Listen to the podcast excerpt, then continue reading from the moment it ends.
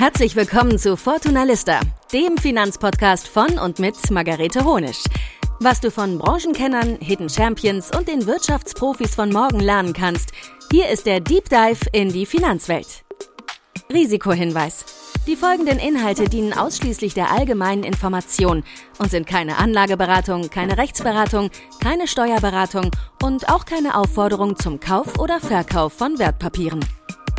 Hallo und herzlich willkommen zu Fortuna Lista, dem Finanzpodcast. Es gab eine kleine Pause bei unserem Podcast, die wir aber sehr intensiv genutzt haben, um die besten Experten und Expertinnen für euch ausfindig zu machen und euch die besten Infos rund um das Thema Altersvorsorge und Vermögensaufbau zu liefern. So, und den Anfang machen wir heute mit Merten Larisch. Er ist seit über 25 Jahren bei der Verbraucherzentrale Bayern tätig und damit auch absoluter Experte, wenn es um die Themen Geldanlage und Altersvorsorge geht. Und ich habe mich mit ihm sehr intensiv über ein Thema unterhalten, das euch alle interessiert hat. Und zwar das Thema Riester-Rente.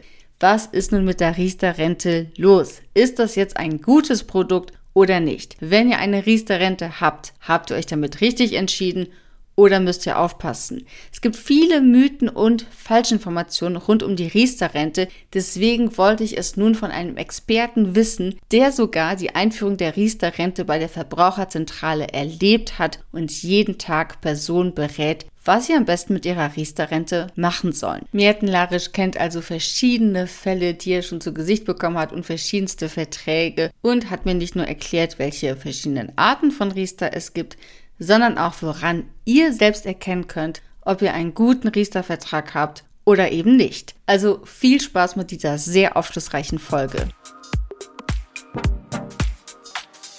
Ja, einen wunderschönen guten Tag. Ich habe heute Herrn Mierten Larisch zu Gast, Teamleiter Altersvorsorge, Geldanlage und Immobilienfinanzierungsberatung bei der Verbraucherzentrale in Bayern und damit auch ein absoluter Profi, wenn es um die Riester-Rente geht. Ein Thema, das sehr viele beschäftigt und tatsächlich auch besorgt. Lieber Herr Larisch, herzlich willkommen im Vorteilister Podcast. Guten Tag. Vielen Dank für die Einladung. Sehr gerne. Sehr schön, dass Sie da sind. Wir haben nämlich sehr viele Fragen zu dem Thema bekommen. Also die Riester-Rente beschäftigt tatsächlich sehr, sehr viele Menschen aktuell. Und die größte Frage, die sich die meisten stellen, ist, lohnt sich das jetzt für mich? Und weil es natürlich schwierig ist, das so allgemein zu beantworten, werden wir uns jetzt erstmal anschauen, was ist denn die Riester-Rente überhaupt? Was muss ich da beachten?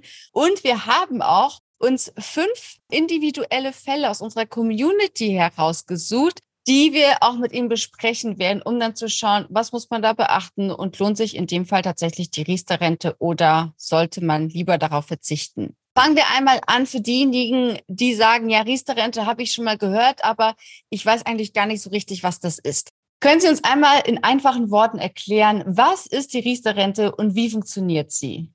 Die Riester-Rente wurde 2002 eingeführt und sollte eigentlich so eine kleine, nennen wir es mal, Rentenverringerung der gesetzlichen Rente äh, kompensieren als Angebot des Staates, dass man sozusagen einen Rabatt bekommt oder andersrum gesagt Zuschüsse, wenn man privat vorsorgt. Und dafür wurden Produkte geschaffen, die müssen extra zertifiziert sein, haben dadurch bestimmte Eigenschaften. Und nur in diese darf man dann sein Geld reinstecken. Man bekommt einerseits Zulagen, also Zuschüsse, die nennen sich Zulagen für die erwachsene Person, wenn Kinder im Haushalt sind, dann auch für jedes Kind.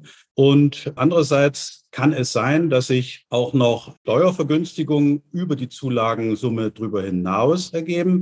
Und dann bekommt man mit seinem Einkommensteuerbescheid auch noch ein bisschen Steuer vielleicht zugeschrieben.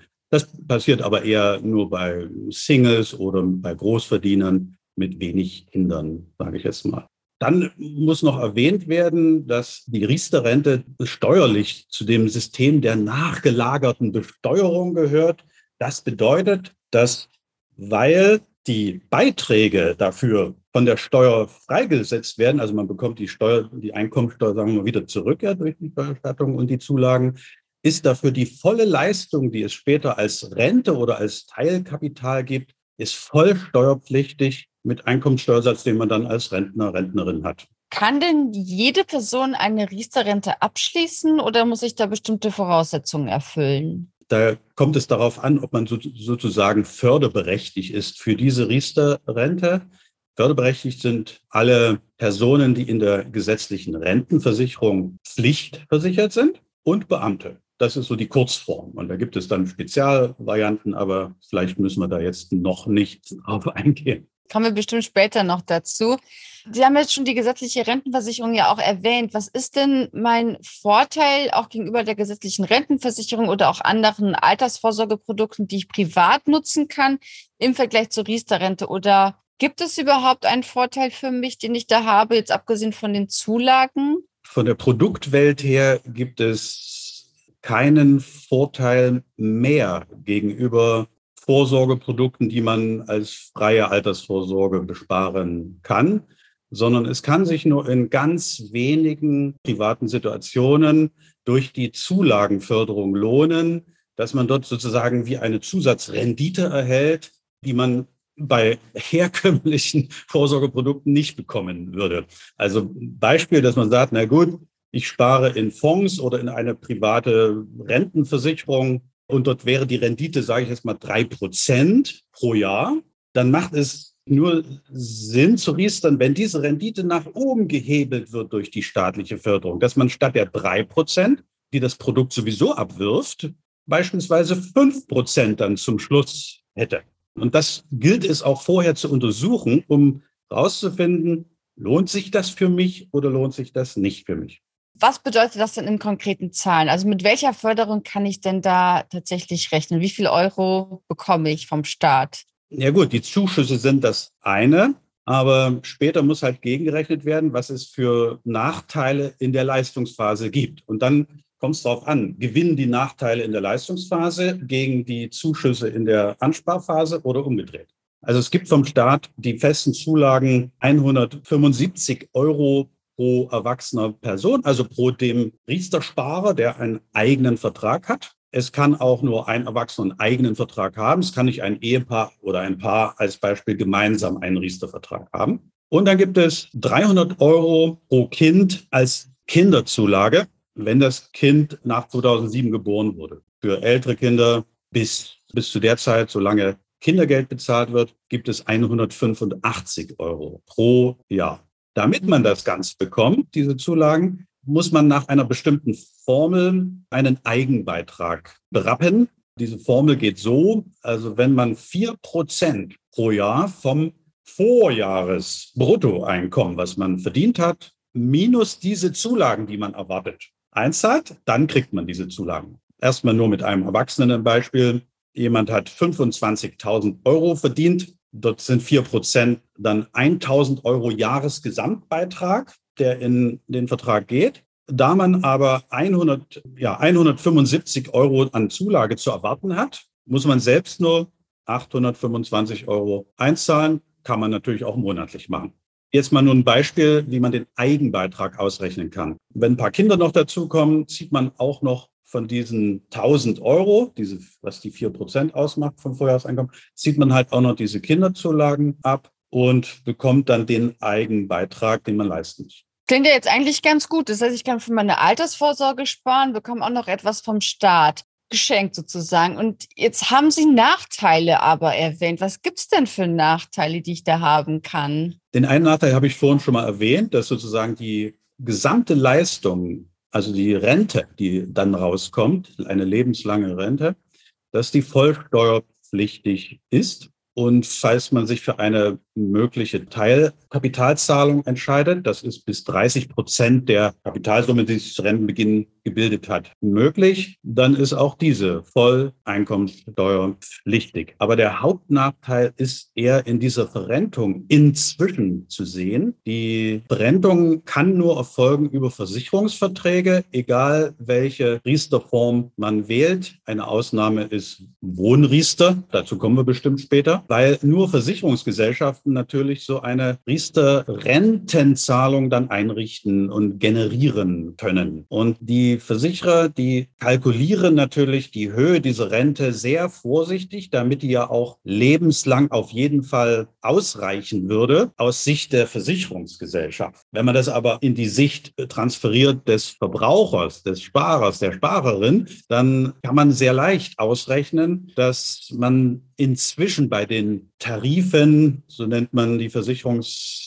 Vertragsgenerationen, dass bei den Tarifen der letzten 15 Jahre man utopisch lange alt werden muss, bevor man überhaupt in die Gewinnphase, nennen wir es mal so, reinkommt. Also wir müssen schon sagen, also meistens, wenn nicht die Förderung in der Ansparphase extrem hoch ist, dann wird man vermutlich sein selbst eingezahltes Geld zu Lebzeiten nicht wiedersehen. Und das gilt es vorher zu bemessen, auszurechnen, um nicht zu sagen, ah nee, aus deinen drei Prozent, die wir vorhin beispielshaft mal als eine Vertragsrendite, eine Vertragsverzinsung gesehen haben, angenommen haben, äh, mache ich nicht fünf Prozent Rendite, sondern nur ein Prozent. Also ich habe mich deutlich verschlechtert. Darauf kommt es an. Aber das sind die Nachteile. Die Versicherungsverrentungspflicht und die volle Besteuerung. Wenn ich das jetzt richtig verstehe, dann heißt das, ich spare also mein Leben lang in diese Riester-Rente, zahle darin ein und bekomme danach ungefähr die gleiche Summe 20, 30 Jahre später wieder zurück, habe aber in der Zwischenzeit durch die Inflation an Wert verloren.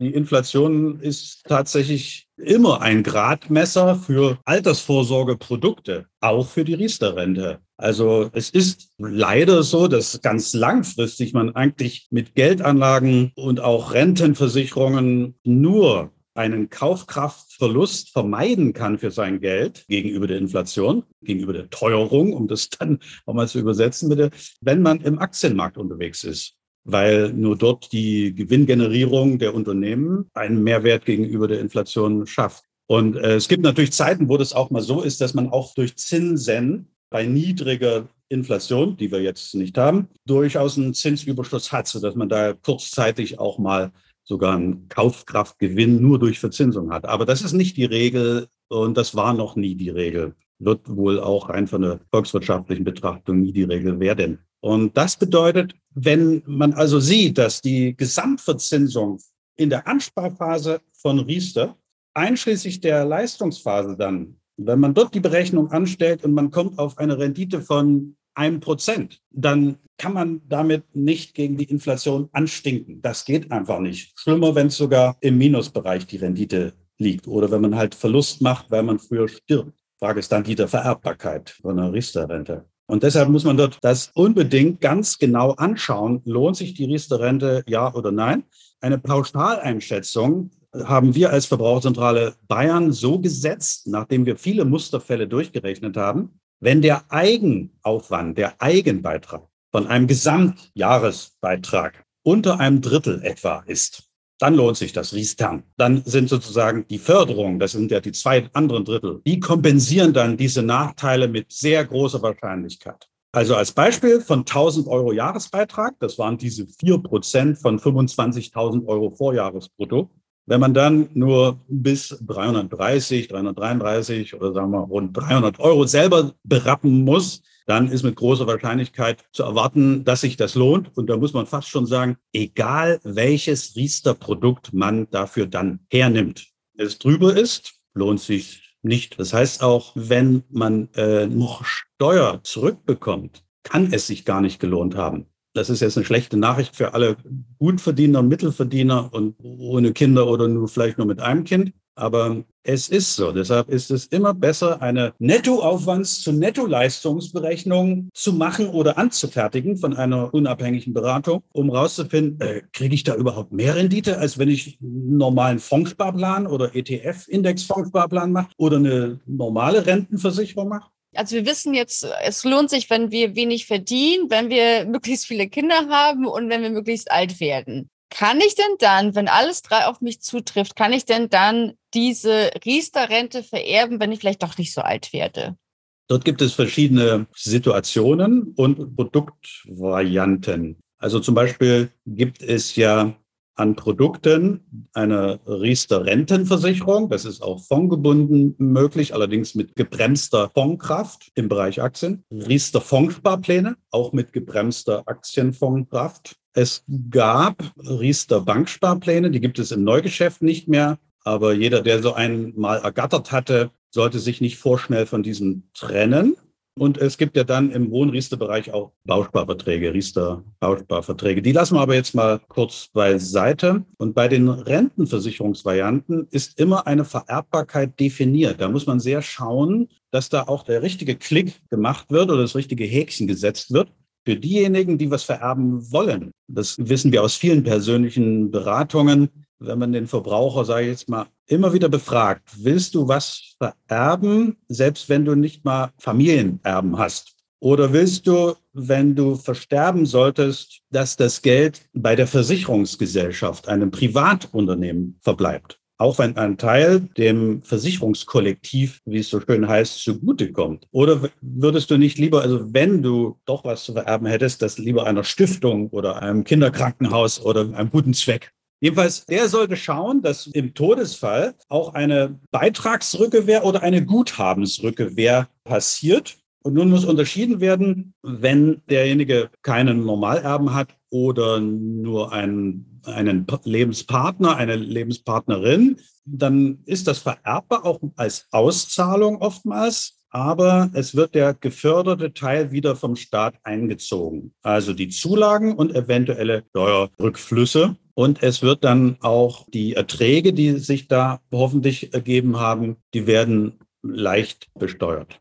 Wenn man merkt, naja, das ist, sind doch gar nicht alle meine Eigenbeiträge, die ich als Erbe jetzt zurückbekomme von der verstorbenen Person. Was ist denn hier los? Und da ist die Ursache oftmals in den Kosten der Verträge zu suchen. Das ist wie bei jeder Geldanlage, bei jeder Versicherungsvariante, die eine Geldanlage darstellt, also Rentenversicherung, äh, so, dass bei der Alterssorge insgesamt immer darauf geachtet werden soll, dass Kosten niedrig sind. Weil die Anlaufkosten sind bei Versicherungsvarianten immer sehr hoch, sodass, wenn eine Auszahlung erfolgt, ein Rückkauf erfolgt, eine Kündigung, die Abschlusskosten nicht zurückerstattet werden in dem Sinne. Und da wundert sich mancher dann drüber und sagt, ey, was ist denn das? Das ist doch legaler Betrug hier oder was?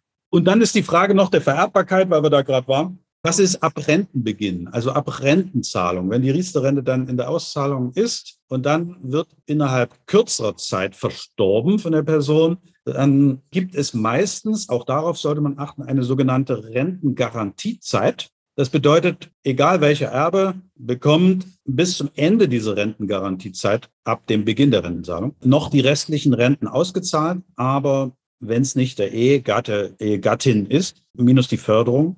Wenn es einen Ehegatten gibt, eine Ehegattin, dann auf den Riester-Vertrag, so die Theorie, auf den Riester-Vertrag des Überlebenden.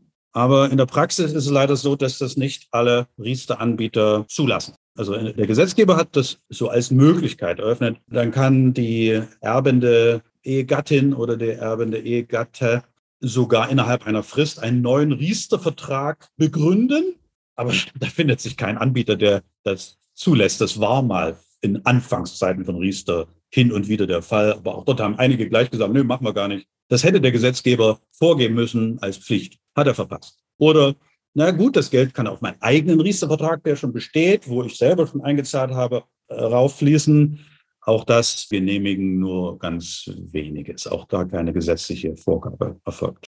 Also achten, dass die Rentengarantiezeit trotzdem ziemlich lang ist oder ein eher nicht von jeder Versicherungsgesellschaft angebotenes Modell gefahren wird, dass sozusagen das Kapital, was im Vertrag ist, abzüglich der bereits an den Verstorbenen gezahlten Renten äh, an die Erben zurückfließt. Und dann kommt es darauf an, Ehegatte oder nicht, einen eigenen Riester-Vertrag mit Abzug der Förderung. Jetzt haben Sie auch schon die Kosten erwähnt. Wenn ich jetzt einen Riester-Vertrag abschließe, wann fallen denn diese Kosten an? Also kriege ich da eine Rechnung dann nach Hause, die ich dann einmalig bezahle? Oder wie funktioniert das genau mit den Kosten? Wann werden die fällig? Es gibt da zwei verschiedene Kostenarten und die unterteilen sich dann auch nochmal. Einmal haben wir die Abschlusskosten, wenn man das kauft, das Produkt. Und dann haben wir die laufenden Verwaltungskosten. Und da kommt es auf die Produktart drauf an. Bei der Rentenversicherungsvariante haben wir bei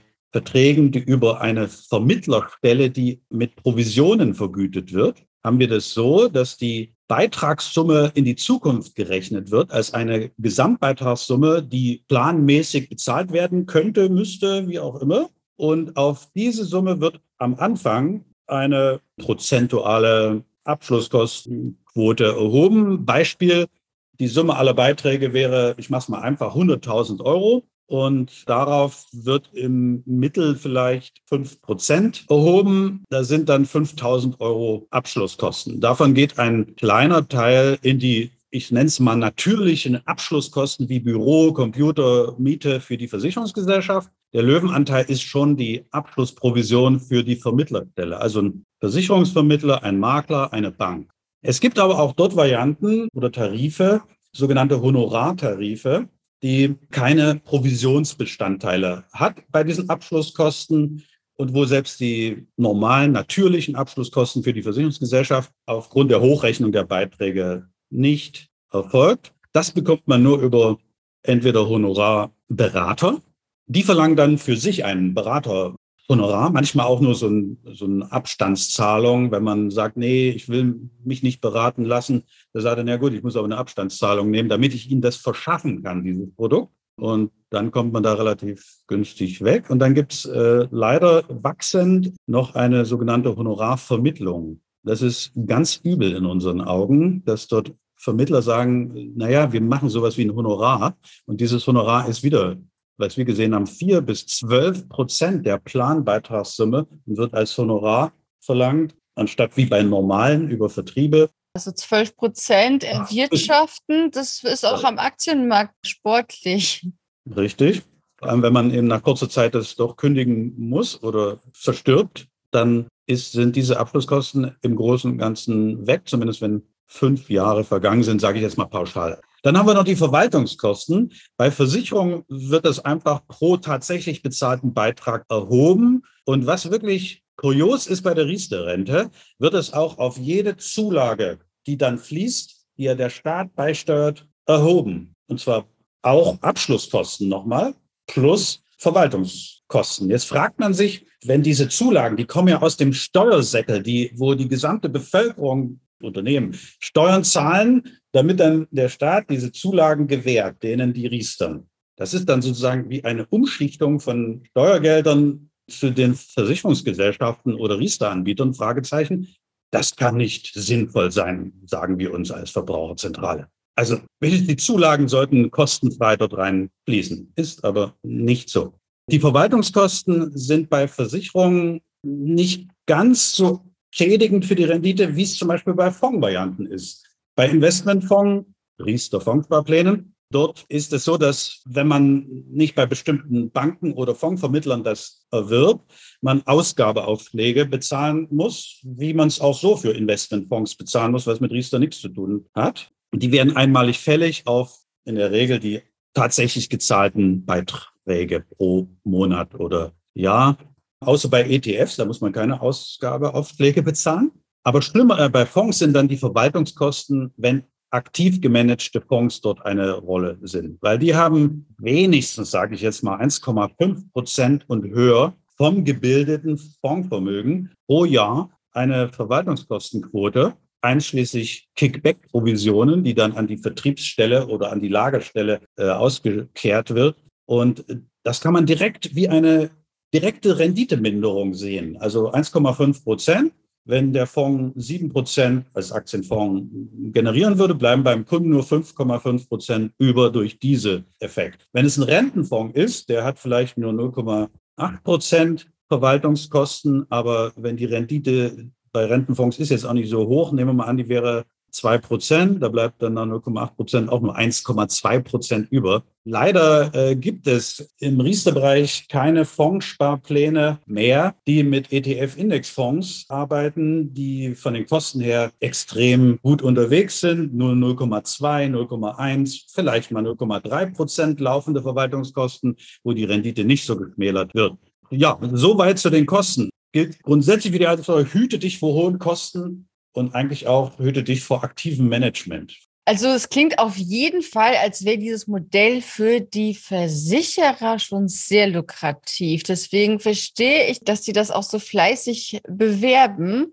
Jetzt sind wir schon mitten ganz tief drin im Thema, aber ich würde Sie trotzdem noch mal bitten, die verschiedenen Arten von Riester-Verträgen mal zu benennen und aufzuzeigen, dass diejenigen, die jetzt vielleicht einen Vertrag zu Hause haben, mal draufschauen können und sich dann überlegen können, was habe ich jetzt hier überhaupt? Jetzt haben wir ja schon ein paar Varianten gehört. Was gibt es denn da oder was sind so die gängigsten auf dem Markt? Also der Klassiker, mit dem begann, begann es 2002, war eine garantieverzinste Riester-Rentenversicherung mit Überschussbeteiligung über den Garantiezins darüber hinaus. Man muss sagen, dort waren die Überschussbeteiligungsrenditen von den Versicherungsgesellschaften etwa bei sieben bis acht Prozent sogar, für heute gar nicht denkbar. Und 2002 war der Garantiezinssatz 3,25 Prozent. Wenn auch vor Kosten. Okay, die Kosten, die wir vorhin aufgezählt haben. Aber unterm Strich blieben da vielleicht zweieinhalb bis drei Prozent über. Inzwischen werden solche Verträge, ich weiß nicht, ob überhaupt noch angeboten, mit Garantieverzinsung meine ich. Allerdings ist der Garantiezins, der Höchstrechnungszins auf 0,25 Prozent für Neuverträge abgestuft. Also wer noch einen Altvertrag da hat, der sollte diesen Vertrag vielleicht hegen und pflegen Allerdings ist eine andere Frage, ob er ihn dann wirklich in die Verrentung bringt oder reden wir vielleicht auch noch darüber, anderweitig damit später verfährt. Aber solange es diesen Garantiezins gibt und man sich sozusagen die staatliche Förderung borgen kann vom Staat, wie so ein zinsloses Darlehen und darauf auch diesen Zinssatz kriegt, ist das erstmal noch bis zum Rennbeginn ein gutes Geschäft. Danach gab es immer so Brüche, wo die neuen Verträge von diesen Garantieverzinsten mit weniger Garantiezins ausgestattet wurden. 2,75 Prozent, 2,25 Prozent und, und, und. Jetzt sind wir bei 0,25 Prozent.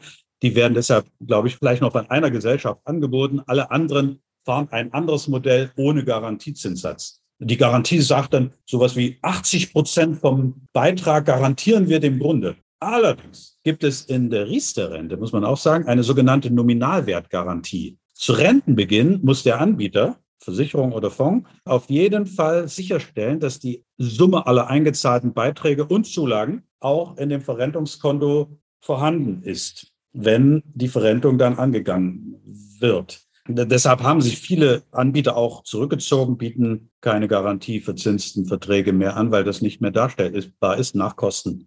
So, dann haben wir die fondgebundene Rentenversicherung, die es ja auch jenseits von Riester gibt. Die laufen aber meistens so, dass entweder auch ein Garantiezinssatz vereinbart war und dann wurde nur aus den Überschussbeteiligungen Fondsanteile gekauft. Da hat man dann eine Palette oft vorgegeben oder manchmal auch ein festes Fondsportfolio was man sich nicht aussuchen konnte. Und es gibt halt auch die Varianten, wo es keinen Garantiezinssatz gibt, sondern nur eine Überschussbeteiligung. Da wurde aus dieser Gesamtüberschussbeteiligung wurden dann Fonds gekauft und das reine Beitragskapital wurde als 100% Sicherung für die Versicherungsgesellschaften angesehen.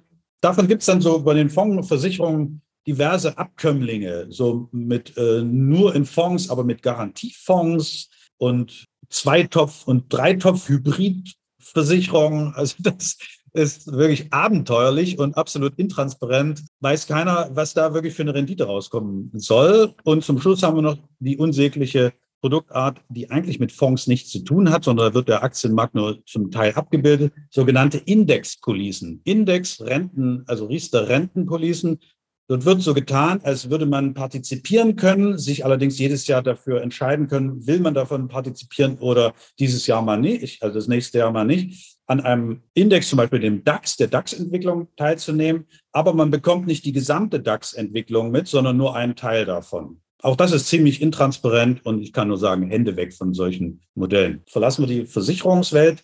Dann haben wir die Fondssparpläne, Riester Fondssparpläne. Ich glaube, das bietet nur noch eine Fondsgesellschaft an und auch nur für gewisse Mindestzeit bis zum 67. Lebensjahr noch da sein vom Alter her, dass, dass man überhaupt da einsteigen kann. Dort ist es eine Mischung aus gemanagten Aktienfonds und gemanagten Rentenfonds. Und die Versicherung versucht dann in diesem Portfolio das so hinzukriegen, dass sie diese Garantie halten kann.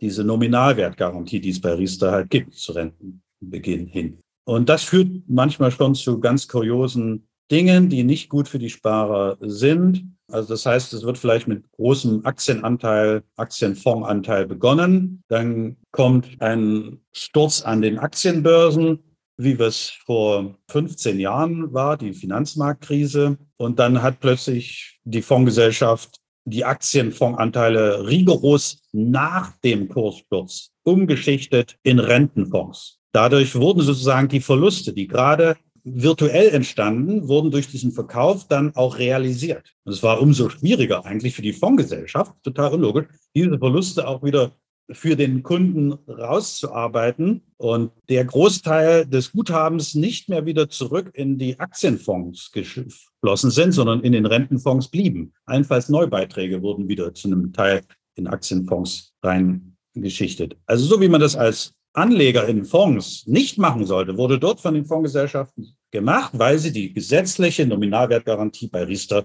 erfüllen mussten. Das ist mehreren Anbietern passiert und deshalb ist das auch leider fragwürdig.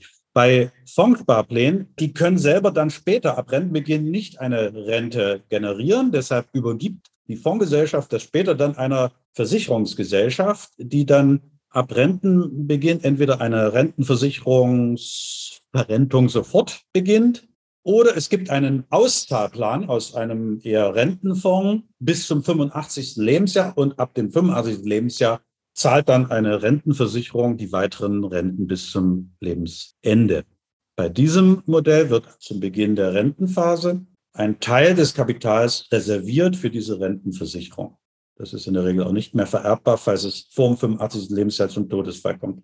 Und dann haben wir noch die leider für Neuverträge ausgestorbene Welt der Riester Banksparpläne, also rein verzinste Geldanlagen haben vor allem die Genossenschaftsbank angeboten mit einer variablen Grundverzinsung, die aber meistens vertraglich nicht unter 0 Prozent fallen kann. Die Zinsen hatten sich ja bis vor einem Jahr etwa nach unten bewegt. Von 2002 etwa 4 Prozent gab es schon Riester Banksparpläne, variable Verzinsung, bis dann zum Schluss 0 Prozent vor einem Jahr. Und es gab Modelle, wo eine variable Verzinsung plus ein Bonuszinssystem dort draufgesetzt wurde. Die finde ich sehr interessant im Nachgang, weil diese Bonusverzinsung oder diese Boni aus so einem System, so alle fünf Jahre gibt es einen Bonus, der versprach eine Mindestgarantieverzinsung quasi, wenn man das umrechnet. Ja, aber auch dort haben dann Stück um Stück die Anbieter das Handtuch geworfen, weil sie auch, weil sich das überhaupt nicht mehr in der Niedrigzinsphase die wir bis vor einem Jahr hatten, gerechnet hatte für sie. Und wir haben den Vertrieb dieser eigentlich vollkommen kostenfreien Produkte in der Regel leider eingestellt. Wer sowas noch hat, aufpassen, dass da nichts passiert, muss man sehen. Auch wenn die Verzinsung manchmal optisch als niedrig erscheint, jeder Mensch, egal ob er kurz- oder langfristigen Zeithorizont, Geldanlagezeithorizont hat, braucht, selbst wenn er weiß, dass im Aktienmarkt die höheren Renditen zu holen sind, aber mit entsprechenden Schwankungs-, Wertschwankungsrisiken, weiß, dass er trotzdem auch einen Anteil, einen sogenannten risikofreien, aber es geht da nur um die Schwankungsrisiken, risikofreien Anteil braucht, einen konservativen Teil, der eben irgendwie verzinst angelegt wird. Und da können eben die Riester Banksparpläne im Gesamtaltersvorsorgeportfolio eine brauchbare Rolle spielen, wenn die Verzinsung einigermaßen okay ist. So, und dann gibt es zum Schluss noch die Riester Bausparverträge. Da geht es nicht darum, in erster Linie eine geldliche Altersvorsorge in Rentenform zu bekommen, sondern geht es darum, um halt ein äh, Wohneigentum zu finanzieren. Der Sinn ist dann dort, dass dort sozusagen die von der Wirk durch die Wirkung der staatlichen Förderung der Zinssatz für die Gesamtfinanzierung, für die Darlehen, somit für einen Teil der Gesamtfinanzierung verringert wird. Also Beispiel ein normales Annuitätendarlehen, ein normales Bankdarlehen würde vier Prozent Zins haben und müsste man für die Hauptfinanzierung vermutlich auch nehmen. Aber wenn man dann halt für vielleicht 100.000 Euro einen Riester, äh, eine Riester-Lösung findet, dann ist der Sinn, dass man damit unter diese vier Prozent kommt mit diesem Teil. Aber gut, Wohnriester weiß nicht, ob wir da jetzt schon eingehen, drauf eingehen sollen hat so seine anderen Besonderheiten. Ja, und welche Besonderheiten das sind, das erfahrt ihr in der nächsten Woche. Also schaltet unbedingt ein, wenn wir das Thema Riester-Rente noch weiter vertiefen und ihr noch mehr Infos dazu bekommt. Vielen Dank fürs Zuhören. Das war Fortuna Lista, der Finanzpodcast von und mit Margarete Honisch.